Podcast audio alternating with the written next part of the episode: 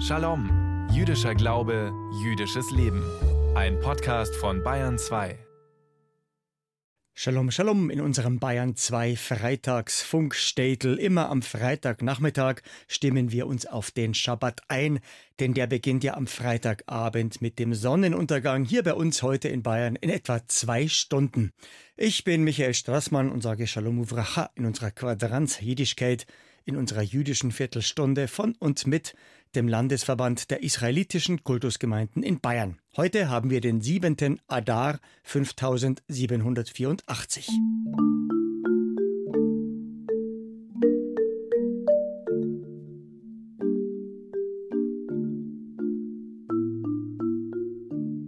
Das Amt, das ich bekleide, ist leider kein Luxus sagt Michael Weinzierl seit genau einem Jahr im Amt. Denn seit dem 19. Februar 2023 gibt es im Bayerischen Landeskriminalamt einen Beauftragten für Hasskriminalität und Antisemitismus. In die Amtszeit von Michael Weinzierl fällt der Angriff der islamistischen Hamas-Terroristen auf Israel. Und das hat spürbar Folgen für die Arbeit von Michael Weinzierl. Ein Jahr Beauftragter der bayerischen Polizei für Hasskriminalität und Antisemitismus. Unser Shalom-Reporter Simon Berninger zieht Bilanz, zusammen mit Michael Weinzierl. Das Amt, das ich bekleide, ist leider kein Luxus. Ernüchternd, was Michael Weinziel sagt. Nach nur einem Jahr Amtszeit als Beauftragter der bayerischen Polizei gegen Hasskriminalität und Antisemitismus. Obwohl für den 47-Jährigen aus seiner polizeilichen Vergangenheit durchaus klar ist, dass man als Polizist ständig mit unerfreulichen Vorkommnissen und unschönen Situationen konfrontiert ist. Es ist natürlich die Rolle der Polizei, dass wir leider oftmals in negativen Kontexten aktiv werden, aber zu sehen, Jüdische Gemeinden empfehlen ihren Gemeindemitgliedern, die Kippa in der Öffentlichkeit zum Teil nicht zu tragen. Und dieses Dasein von konkreter Angst in den jüdischen Gemeinden, das ist was, was mich sehr betroffen macht. Trotzdem hat Michael Weinziel nicht lange überlegen müssen, als er vor mehr als einem Jahr gefragt wurde, ob er der Beauftragte der bayerischen Polizei gegen Hasskriminalität und Antisemitismus werden wolle. Ein Amt, das es in dieser Form seit dem 19. Februar 2023 gibt. Michael Weinziel sieht sich als Christ und hat sich der neuen Aufgabe gerne gestellt. Ich komme aus dem Themenfeld polizeiliche Opfer- und Angehörigenbetreuung. Das heißt also, ich hatte schon eine Betroffenenbrille auf als Polizeibeamter und ich bin von meinem Präsidenten konkret gefragt worden, ob ich mir das vorstellen könnte, das Amt auszufüllen und aufzubauen und ich habe sofort Ja gesagt weil es einfach eine sehr, sehr, sehr schöne Aufgabe ist, mit eben weniger am Täter zu ermitteln, am Täter zu argumentieren, immer den Täter in den Vordergrund zu stellen, sondern gerade die Polizei sollte eben auch oder wird und muss und tut es ja auch die Betroffenen in den Blick nehmen. Und eben vor allem auch solche Betroffene, die nur wegen ihres Jüdischseins vermehrt benachteiligt, beleidigt oder angegriffen werden.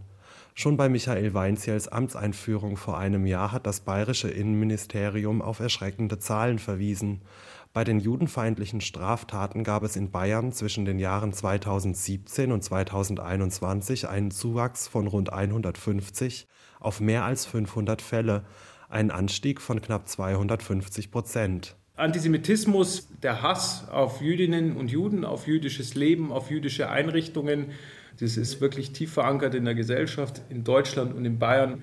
Das zeigt, wie extrem wichtig das ist, dass es diese Rolle des Beauftragten gegen Hasskriminalität, insbesondere Antisemitismus bei der bayerischen Polizei gibt, um einfach als Ansprechpartner zur Verfügung zu stehen und auch Aus- und Fortbildung in die Polizei zu bringen, um Antisemitismus besser zu erkennen. Denn man müsse gegen alle Erscheinungen von Judenhass schon im Vorfeld vorgehen, bevor es zu strafbaren Handlungen kommt und auch nicht erst dann, wenn Juden selbst betroffen sind. Dafür will Weinziel seine Polizeikollegen sensibilisieren, aber auch die Gesellschaft. Bei der Weihnachtsfeier, beim Familienfest, der Großonkel oder auch ein näherer Verwandter, ich denke, viele kennen solche ähnlichen Narrative aus Corona, äußert sich antisemitisch.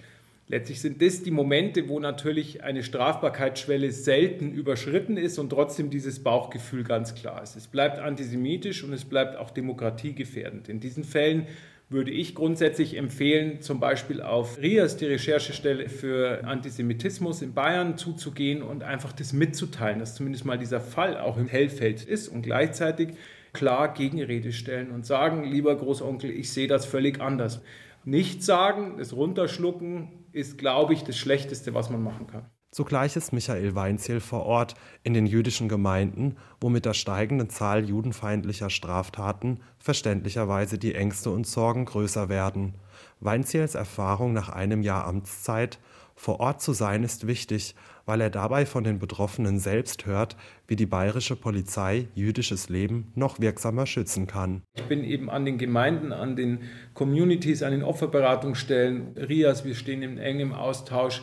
Und ich bekomme darüber natürlich unmittelbar die Bedarfe mit. Und wir haben auch den einen oder anderen Fall gehabt, wo wir wirklich auch mit Betroffenen Kontakt aufgenommen haben und gesagt haben, wie geht es Ihnen, wo sind Ihre Erwartungen an die Polizei, wie können wir noch unterstützen, um einfach Zugänge in die Polizei zu schaffen, aber auch für die Polizei klarer werden zu lassen, was sind eigentlich die Erwartungen, warum erstatten die Menschen bei uns keine Anzeige, wo sind Vorbehalte gegenüber der Polizei, wo ist unsere Rolle.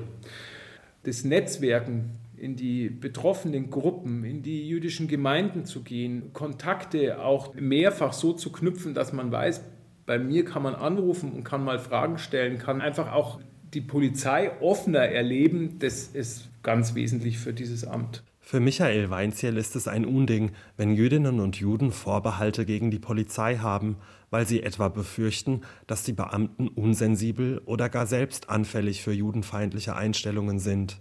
Genau deshalb sei sein neues Amt so wichtig, als Verbindung zwischen der Polizei und der jüdischen Gemeinschaft, zumal nach dem 7. Oktober, nach dem Überfall der islamistischen Terrororganisation Hamas auf Israel. Dass jetzt dieser Konflikt so nach Bayern reinwirkt, dass Jüdinnen und Juden Angst haben, auf die Straße zu gehen, Angst haben, ihre Kinder in die Schule zu schicken und gleichzeitig zu sehen, wie wenig Mobilisierung für Israel, für Jüdinnen und Juden stattgefunden hat, was diesen Terroranschlag der Hamas angeht. Teilweise Mahnwachen von den jüdischen Gemeinden aus der eigenen Community, wo man immer sagen muss, es kann ja nicht sein, dass Antisemitismus zu bekämpfen, gegen Antisemitismus Flagge zu zeigen, aus der eigenen Community der Jüdinnen und Juden kommen muss.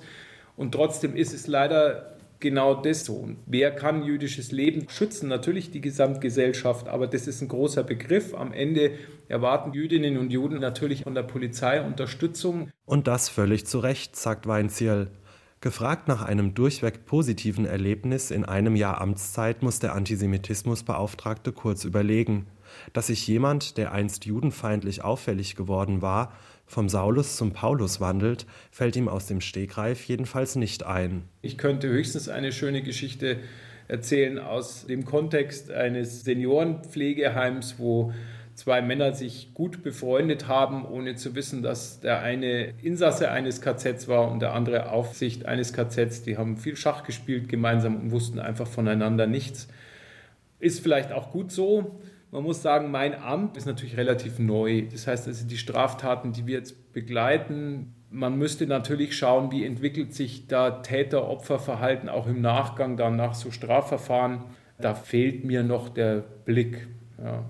Doch den will sich Michael Weinziel noch aneignen. Seine Amtszeit geht jedenfalls weiter.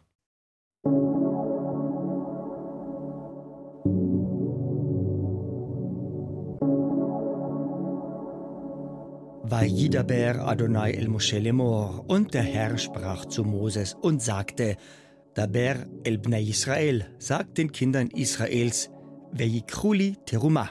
Sie sollen für mich eine Abgabe erheben. Me'et kol ish, von jedem, asher yidiveno libo, den sein Sinn dazu bewegt. Tikru et terumati, sollt ihr die Abgabe erheben. Morgen lesen wir beim Schabbatgottesdienst in der Synagoge unsere Torah weiter. Morgen sind wir angekommen beim Wochenabschnitt bei der Parashat HaShavua mit der laufenden Nummer 19. Dieser Abschnitt heißt Teruma, Hebopfer. Mit einem Opfer wollen wir Menschen uns Gott annähern. Man sieht's am Wort. Ein Opfer ist im Hebräischen ein Korban. Da steckt das Wort Karov drin. Karov, nahe. Eine andere Art des Opferns ist die freiwillige Abgabe, der freiwillige Beitrag für soziale Zwecke. Auf Hebräisch sagen wir zu so einem Opfer, weil es ja erhoben wird, Hebeopfer, Teruma. Überlegungen dazu von und mit unserem geschätzten Funkrebben mit Rabbiner Joel Berger. An diesem Schabbat lesen wir vom ersten Heiligtum, das sich unsere Vorfahren nach ihrem Auszug aus Ägypten errichten. Nachdem die Israeliten lange noch nicht im verheißenen Land angekommen sind und noch lange durch die Wüste ziehen werden, kann es sich dabei nur um ein mobiles und tragbares Heiligtum handeln. Ein Heiligtum, das man schnell auf und wieder abbauen kann. Wir kennen es im Deutschen als Offenbarungszelt oder Stiftshütte. Im Hebräischen sprechen wir vom Begegnungszelt, vom Ohel Moed. Dieses Zelt begleitet unsere Vorfahren während ihres Zuges durch die Wüste, 40 Jahre lang, als Mishkan, als sichtbare Wohnstätte Gottes. In diesem Begegnungszelt hat die sogenannte Bundeslade einen besonderen Platz. Wir kennen diese Truhe im Hebräischen als Aronabrit. In ihr sind untergebracht die beiden Steintafeln mit den zehn Geboten drauf. In den Anweisungen für die Herstellung des Tisches, für die Schaubrote, für die Herstellung des Leuchters und des Räucheraltars verwendet unsere Torah die Einzahl. Im Zusammenhang mit der Bundeslade aber wechselt sie plötzlich in die Mehrzahl, ve asuli, und sie sollen mir machen. In unseren Sprüchen der Väter in den Pirke Avot erwähnt Rabbi Shimon drei Kronen. Die Krone der Torah, die Krone des Priestertums und die Krone des Königtums.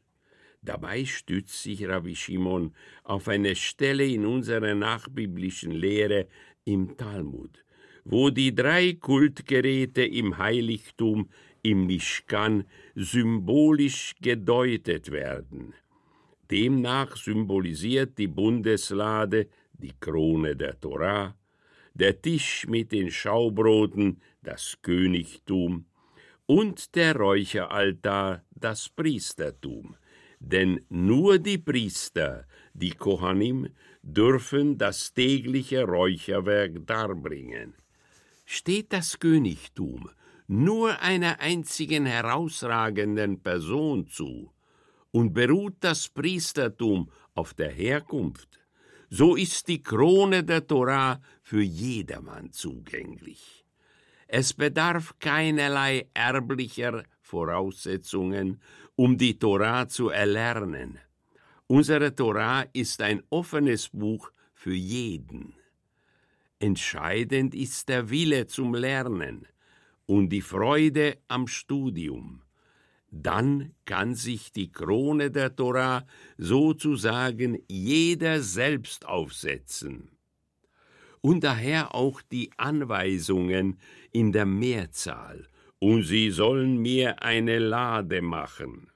Das ganze Volk war aufgerufen, sich am Bau der Bundeslade zu beteiligen, denn dort solle die Torah eine Herberge finden, für das ganze Volk. Eine weitere Besonderheit sind die Abmessungen der Bundeslade. Im Gegensatz zum Tisch für die Schaubrote und zum Räucheraltar sind für die Bundeslade auch halbe Längen vorgeschrieben, denn wir lesen zwei Ellen und eine halbe ihrer Länge, eine Elle und eine halbe ihrer Breite und eine halbe ihrer Höhe. Der chassidische Gelehrte Rabbi Moshe Leib Erblich ist uns wohl bekannt als Rabbi Moshe Leib von Sassow. Sassow heißt heute amtlich Sassiv und liegt im Westen der Ukraine in der Nähe von Lemberg. Rabbi Moshe Leib erblich lebt vor gut 200 Jahren und wird zum Begründer der sogenannten Sassow Chassidim. Er sieht in dem Hinweis auf die halben Längen eine wichtige Voraussetzung für das Studium der Torah, die Bescheidenheit. In der Tat ist dies das einzige Lob, das die Torah für Moses bereithält. Für unseren großen Moses, unseren größten Propheten und Gelehrten. Denn wie lesen wir in der Tora im vierten Buch Mose im Sefer Bamidbar?